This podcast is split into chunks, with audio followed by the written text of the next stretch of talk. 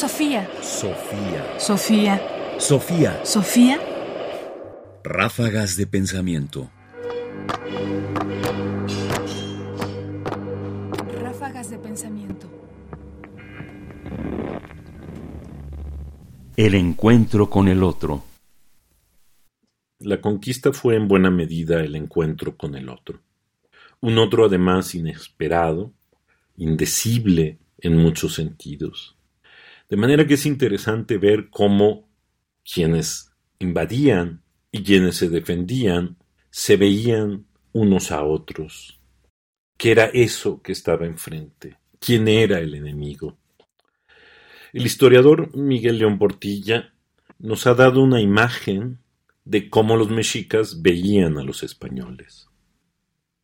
Piénsese, por ejemplo, en los estudios tales como el de la imagen indígena del otro, los españoles, que podría mostrar los diversos esfuerzos realizados por los indios para comprender quiénes eran esos hombres desconocidos venidos de más allá de las aguas inmensas.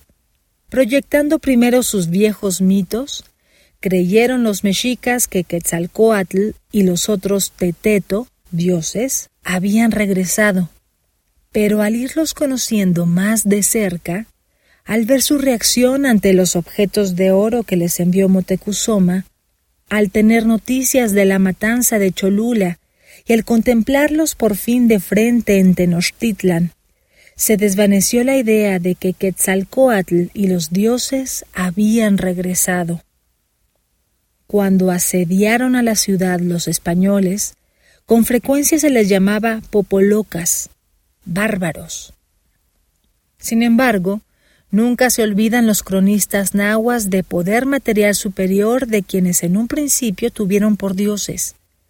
Implícitamente, en función de su pensamiento simbólico, a base de flores y cantos, conciben una imagen del otro tan radicalmente extraño. Miguel León Portilla, La visión de los vencidos, Introducción general.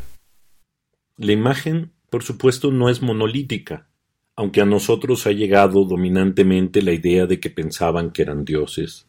Pero no, como hemos escuchado, la idea que los mexicas tenían de sus enemigos pasó, por supuesto, de ser esta visión mística de quienes llegaban a la de unos bárbaros forasteros ávidos de oro, es decir, seres humanos que cada vez se les iba comprendiendo mejor. Aunque, como bien apunta León Portilla, esto no significara necesariamente que no los adornaran con poderes quizás simbólicamente superiores. Por supuesto, todavía hay mucho más que escarbar ahí, pero pensemos que en este encuentro con el otro, las ideas acerca de quién es el enemigo quién es el que se acerca, quién es aquel que de pronto ha llegado sin saberlo, se van transformando con los eventos, con los hechos, y nunca son estáticas. Sofía. Sofía. Sofía. Sofía. Radio UNAM presentó Ráfagas de Pensamiento. Más información en la página ernestopriani.com. Busca el podcast en www.radiopodcast.unam.mx diagonal podcast. Comentarios: Ernesto Priani Saizó. Producción: Ignacio Bazán Estrada. Sofía. Sofía. Sofía. Sofía.